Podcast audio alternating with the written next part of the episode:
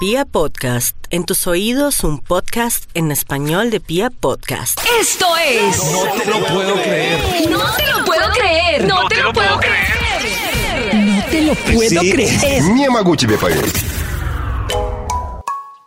Bienvenidos a este episodio de ¡Ah! No te lo puedo creer. Y quiero contarles que en este episodio les traigo a Jennifer Ortiz. Ella es una epidemióloga que nos va a estar acompañando. Ya nos va a decir en un momento especialista en qué, que ustedes van a ir entendiendo. Pero hoy vamos a hablar de un tema que, a pesar de los años, para muchos sigue siendo tabú, se habla a medias. Incluso, a pesar de lo común que se puede volver ese tema, hay mucha gente que aún tiene y desconoce muchísimas cosas y por eso es que hemos invitado a Jennifer Ortiz. Doctora Jennifer, bienvenida a este episodio de ¡Ah! No te lo puedo creer. Hola David, buenas tardes, ¿cómo está? Pues muy bien y además con muchas dudas y que sé que vamos a poderlas resolver en este episodio. Jennifer, tengo la primera duda y es, doctora Jennifer, la primera duda es, ¿es lo mismo SIDA que VIH? ¿Es el sinónimo o, o qué pasa ahí para uno entender un poco más esto? No, no es lo mismo SIDA y VIH. VIH significa virus de inmunodeficiencia humana. Um, Yo creo que hay un problema ortográfico de muchas personas porque yo escuché a muchos que decían eh, virus de inmunodeficiencia adquirida. No, Y yo siempre me preguntaba, ¿el adquirida qué Es tiene que ver con la H? no. El VIH es virus de inmunodeficiencia humana y SIDA es sí. síndrome de inmunodeficiencia adquirida. Ah, y adquirida es porque no se nace con él, sino que se adquiere en algún momento de la vida. Bueno, entonces, ¿qué fue primero, el VIH o el SIDA? Eh, el VIH, como le decía Pollito, es el virus. Ese es un virus que se puede adquirir de varias formas, Ajá. pero no todas las personas que viven con VIH tienen SIDA. SIDA es una fase, digamos, de la infección que se da ya en una etapa donde eh, las defensas del cuerpo están muy bajas y se adquieren unas enfermedades que se llaman enfermedades oportunistas. Ah. Entonces, eh, lo que sucede es que cuando adquirimos el VIH, que puede adquirirse o por vía sexual, por tener relaciones sexuales sin protección, o por eh, la leche materna o en el momento del parto de la mamá al bebé, si la mamá tiene eh, una infección por VIH, o eh, por compartir drogas eh, en personas que se inyectan drogas, compartir Sí. jeringas, o por una transfusión, que eso pues realmente ya no ocurre en países como el nuestro, de una persona que tiene la infección, se puede adquirir el virus. El virus entra al cuerpo, en el cuerpo la forma para sobrevivir del virus es que infecta eh, y se mete dentro de unas células que se llaman CD4, que son unas células de defensa del cuerpo. Dentro de las células se multiplican, la utilizan como una fábrica de virus. Y cuando hay muchas copias del virus dentro de la célula, salen de nuevo a la sangre a infectar más células y esa célula donde se reprodujeron se muere. Entonces, en la medida que hay más copias del virus, se van muriendo más células y esas células de defensa van bajando hasta que la persona se vuelve susceptible a esas enfermedades oportunistas que no le darían si fuera una persona sin alguna infección como el VIH o una condición incluso como el cáncer. Hay algunos tipos de cáncer que también facilitan que haya enfermedades oportunistas, pues sea, porque también se baja bajan, de defensas. ajá, se bajan la defensa. Digamos que para entenderlo es como una baja de defensas y esas enfermedades que uno estando sano puede superar como una gripa, un resfriado, algo así, pues en ese momento no podría soportar el cuerpo. Exactamente, el cuerpo al tener las defensas bajas no tiene como esos soldados, digamos, eh, que pueden hacerle frente a esa infección, sino que eh, pues no tiene a nadie que lo defienda y el cuerpo cede a- ante esa infección y la persona se enferma de SIDA, que en este caso pues ya es el síndrome de inmunodeficiencia adquirida, pero que no todas las personas que ven con VIH desarrollan SIDA, que eso es súper importante. ¿Y de qué depende eso? Eso depende primero de hacerse el diagnóstico. Cualquier persona que tenga una vida sexual activa o que use drogas intravenosas y comparta jeringas eh, puede haber adquirido la infección y no haberse dado cuenta. Entonces, la infección puede pasar en el cuerpo de 1 a 20 años, dependiendo de la persona, sin producir ningún síntoma. Y si la persona nunca se hace el diagnóstico, pues no va a saber que vive con VIH y al no tener el diagnóstico no va a tomar el tratamiento.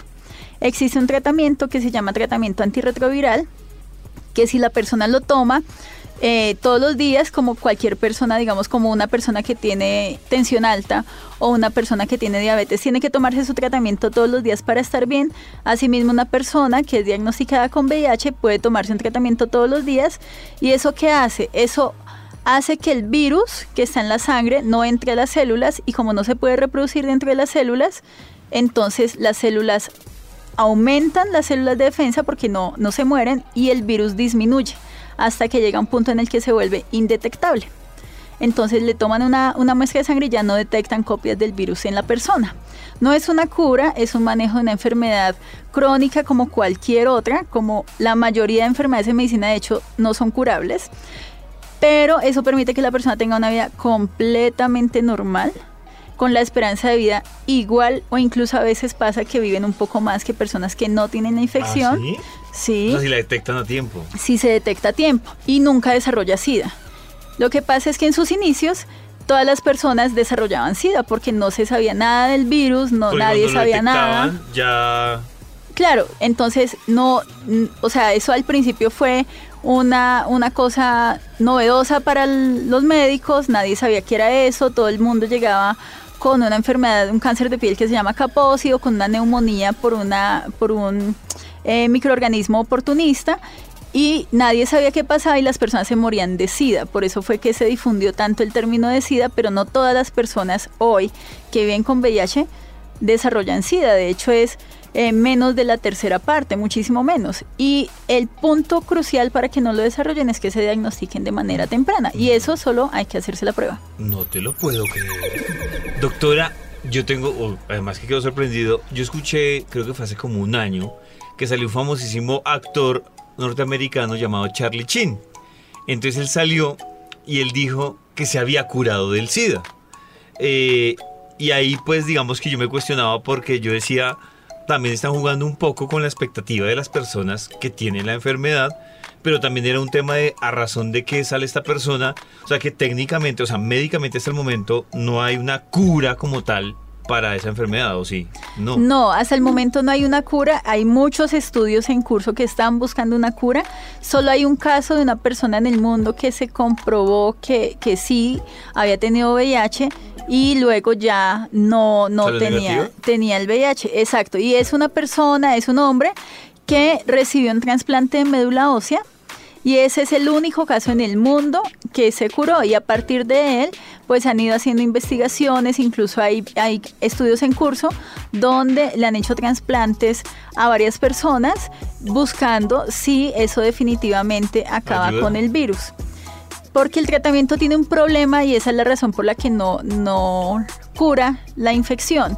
Y es que el tratamiento acaba con el virus que está circulando en la sangre.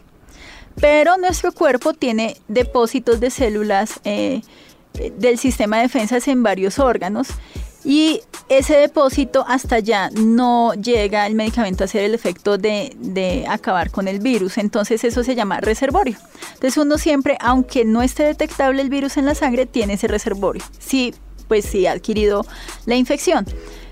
Pero eh, lo que pasó con este hombre es que ese reservorio se acabó por una razón que todavía no, no es muy clara y pues lo que están investigando es cómo acabar el reservorio. Cuando eso se descubra, posiblemente tendremos la cura. Pero por el momento, pues lo que tenemos que hacer es hacernos el examen para poder detectar si tenemos eh, la infección por VIH o si no. Doctora Jennifer, para entender un poco la dinámica, eh, uno adquiere o uno puede adquirir el VIH, pero con una persona que ya tiene VIH. Uno no puede generarlo. Pongo un ejemplo para salir de dudas. Eh, yo voy y tengo relaciones con una mujer, ella no tiene VIH. Pero luego voy y tengo relaciones con otra mujer y ella tampoco tiene VIH. En ese tránsito, ¿yo puedo generar o se puede generar la enfermedad o tiene que existir siempre un portador? No, eh, bueno, ahí hay una cosa primero y es que no se dice portador. Ah, por eso, por eso estamos aprendiendo. no te lo, ¿cómo se dice? Se dice persona que vive con VIH. Y es, tiene alguna, para salir de la ignorancia, ¿tiene alguna relevancia el tema de portador? Claro, porque portador es como si yo pudiera en algún momento dejar de portarlo. Ah, como si yo tuviera autonomía. Sí, como yo porto mi teléfono, porto mi. Y decidí dejarlo hoy. Y hoy no Ah, lo porté. ya. No, eso no es así. Es una persona que adquirió en algún momento la infección y en el momento vive con, con el virus. Sí. Entonces, sí o sí, tiene que tener el contacto, tiene que ser con una persona que viva Que ya está. con VIH. Que ya está con VIH. Entonces, bueno, eh, eh, siempre se dice personas que viven con VIH, además que hay palabras que a lo largo de, de estos 30 años que llevamos eh, de epidemia, eh, pues han tenido una connotación de una forma, digamos, muy estigmatizante y por eso se han eliminado como portador, contagio, esas palabras, digamos, no, no son adecuadas para, para usarlas. Pero sí, si usted, digamos, sale esta noche y conoce a una chica y tiene relaciones sexuales sin protección con esa chica, puede adquirir la infección si esa chica vive con VIH o si ese chico, bueno, Sí, pues, claro. puede pasar. Eh, pero si la persona no vive con VIH, no va a adquirir la infección. Ahora, hay un tema que se ha investigado muy recientemente, que es un tema bastante novedoso, y es que yo puedo vivir con VIH y si estoy indetectable, que para eso tuve que haberme diagnosticado, tengo que tomar tratamiento, y si estoy indetectable, es decir, si no tengo copias del- del virus circulando en mi sangre, aunque yo tenga relaciones sexuales con otra persona, no le voy a transmitir el virus. Y Pero- esos son estudios muy recientes que, que han Pero es una ruleta rusa, ¿no? No, no, no, ya está comprobado que no se transmite el virus. Ahora, hay un tema allí y es que siempre yo debo protegerme y siempre debería usar condón. claro. ¿Por qué? Porque el VIH es una infección que es crónica, que es para toda la vida, pero además de esa infección de transmisión sexual, existe la sífilis, existe la gonorrea, existe el papiloma, que es una infección de transmisión sexual. O sea, existen otra cantidad de infecciones de transmisión sexual que tienen prevalencias muchísimo más altas que el VIH y pues que yo me estoy arriesgando al tener una relación sexual sin protección a adquirirlas. O sea, puede que yo no adquiera un VIH, pero puedo adquirir eh, una sífilis, una hepatitis o cualquier otra infección de transmisión sexual. Entonces siempre es importante protegerse. Doctora, ya que estamos hablando de eso, ¿cuáles son entonces esas, digamos que, eh, las fuentes en general? Porque hay mucha gente que dice, no, es que esa persona tiene VIH, entonces no podemos compartir eh, cuchara, no podemos, no, eso no está tan, o sea, hay una limitante, ¿no? Hay un tema muy puntual. Sí, claro, la- las personas siempre tienden a tener como mucho estigma hacia las personas que viven con VIH en nuestro país es sorprendente. ¿Aún? Eh, aún eh, el país cada cinco años hace una encuesta que se llama la encuesta nacional de demografía y solidaridad y les pregunta a las personas si cree que por eh, comprarle frutas a una persona que vive con VIH, por compartir cuchara o si lo pica un mosquito o le hace varias preguntas y, y todavía está mostrada cuánta ignorancia existe respecto al tema. Entonces, primero, abrazar a una persona que vive con VIH, besarla, eh, eh, comer del mismo plato, esas cosas no transmiten la infección de ninguna manera. Solo hay unas vías de transmisión que son la sexual, relaciones sexuales desprotegidas, eh, el tema de la lactancia materna en mamás que tienen la infección y que se la pueden transmitir a, a sus bebés a través de la lactancia.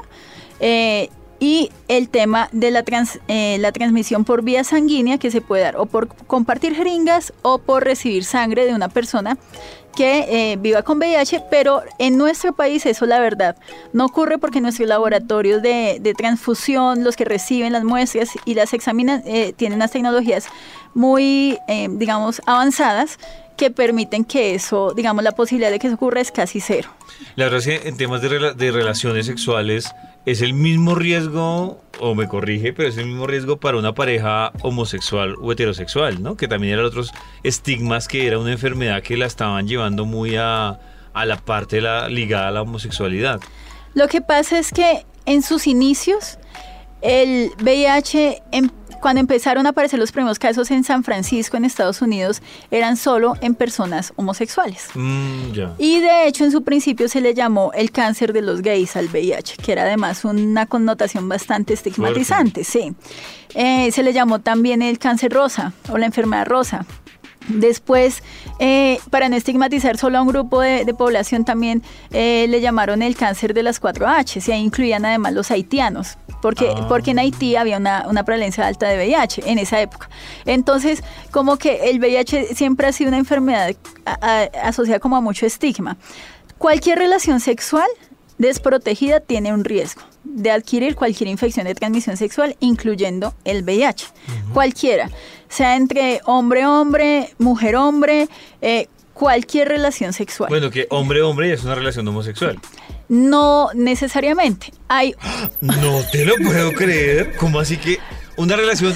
O sea, si un hombre tiene relaciones sexuales con un hombre, ahí ya no hay una connotación de homosexualidad. No, lo que pasa es que hay varias como definiciones, por llamarlo de alguna manera, y es que yo tengo, digamos, yo puedo haber nacido mujer o en su caso haber nacido hombre y después desarrollo una identidad de género que es si yo me identifico más con el género femenino o masculino, que esa es una parte. Pero además yo también tengo una, una orientación sexual y es hacia qué sexo me siento más atraído o atraída.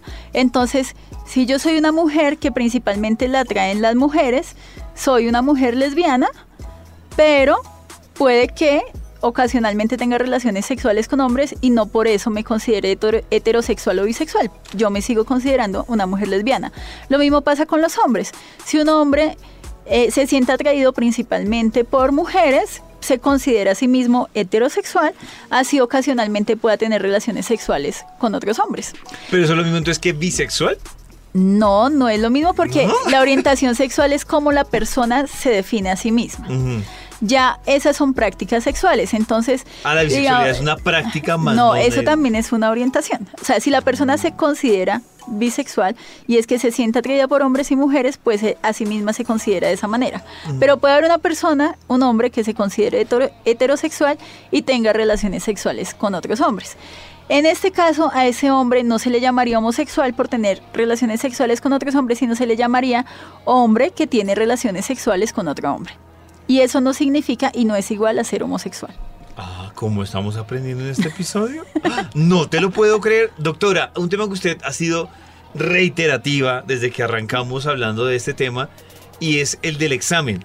Porque creo que, es decir, ese tema del examen es como cuando, yo lo comparo como cuando uno va al aeropuerto, que así uno sepa que no lleva nada, o uno suponga que no lleva nada, igual eh, le dan nervios.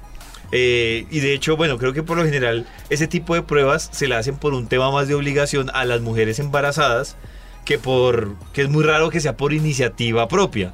Pero digamos que para esas personas que no se han hecho el examen, no porque estén enfermas ni, ni sospechen nada, sino por, por el miedo. Porque dicen, oiga, interesante hacerte un examen de esto, pero, pero qué miedo. ¿Qué les dice la doctora a esas personas? Bueno, es- ese es un tema súper importante. Mire, Pollito, en Colombia se estiman, por datos del Ministerio de Salud, que hay más de 150 mil personas que viven con VIH. De esas, solo han accedido al diagnóstico 108 mil. Es decir, que existen más de 40 mil, como 42 mil personas que viven con VIH y no lo saben. Y eso es súper importante, hacerse el diagnóstico. No hay que esperar a que uno esté enfermo para hacerse la prueba. Lo más pronto posible, de hecho, si uno ha tenido relaciones sexuales desprotegidas, tiene que hacerse la prueba eh, y pues de ahí ya... pero desprotegidas ya- con una pareja no estable. no, porque usted puede tener su pareja estable, usted no sabe cuál es el paso de su pareja estable.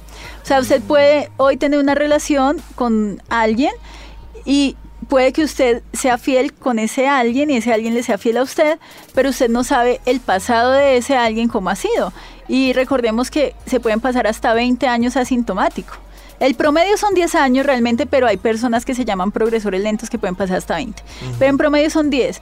Entonces, si usted lleva 6 meses con una pareja, esa pareja de 6 meses atrás, no sabe usted qué otras parejas sexuales tuvo, con cuántas usó o no usó condón y esas a su vez con cuántas estuvieron, así que eso no es garantía de nada. Nosotros en, nuestro, en nuestra cultura tendemos a que usted arranca a salir con alguien, usa condón y ya después de que se enamora, el amor lo blinda para todo, entonces deja de usar condón. Y eso no es correcto. O sea, la verdadera prueba de amor debería hacerse la prueba de VIH para saber si usted tiene o no Pero tiene la de infección. amor, es decir, yo digamos que empecé a salir con la doctora.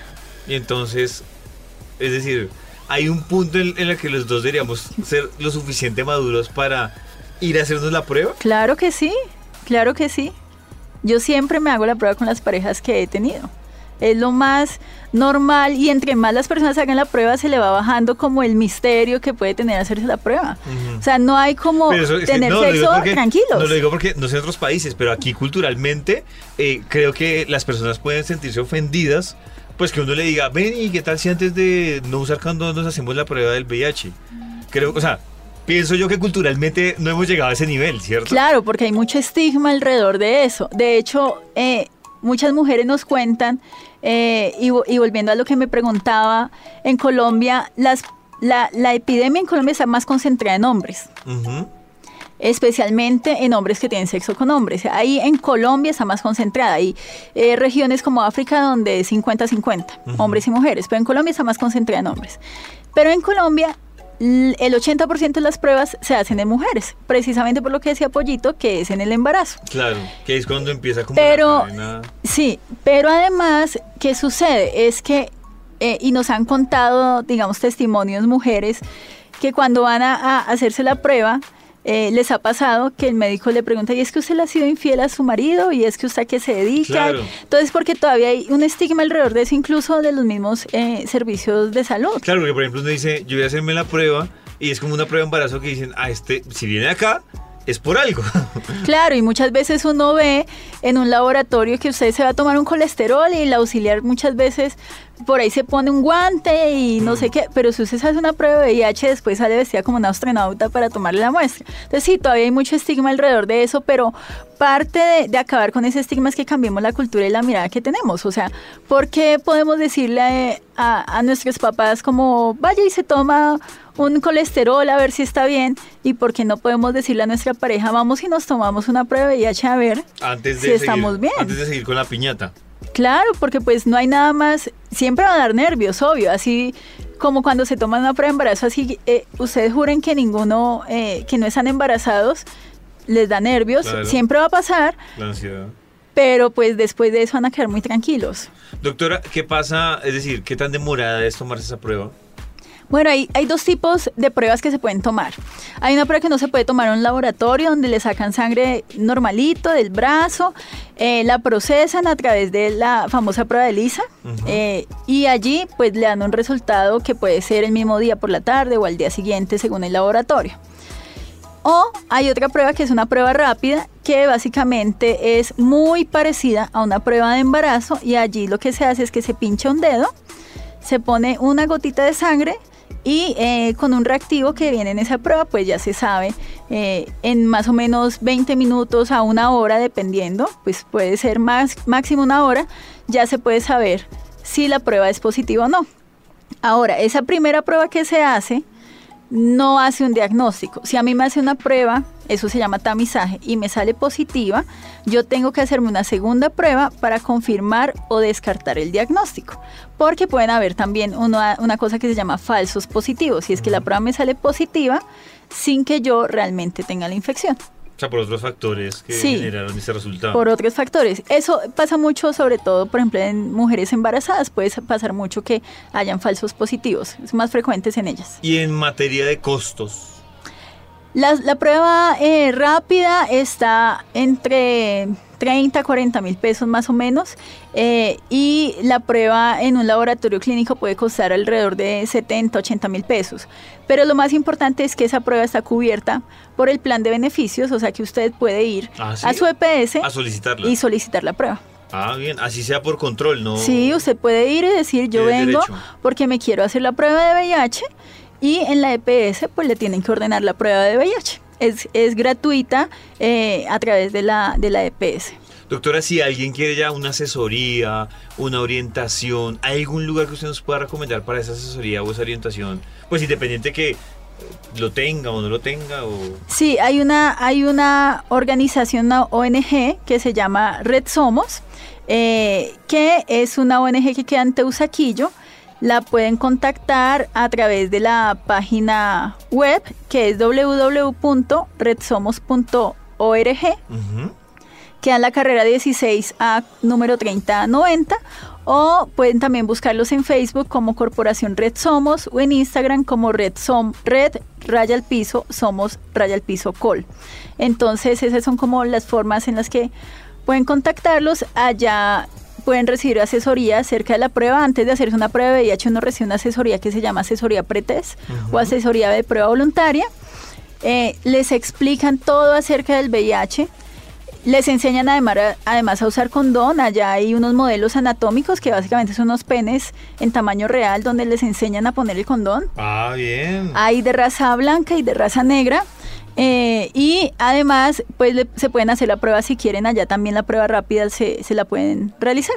Ah, bueno, doctora, pues muchísimas gracias por acompañarnos en este episodio de No te lo puedo creer y por ayudarnos a resolver todas estas dudas. Gracias a ustedes, Pollito, por darnos este espacio para hablar del tema. Y a propósito, el primero de diciembre se conmemora el Día Mundial de la Lucha contra el VIH. Todos los primeros de diciembre. Todos los primeros de diciembre. Gracias, doctor.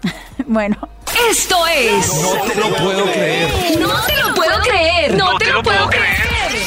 No te lo puedo creer. Ni Yamaguchi me pagué.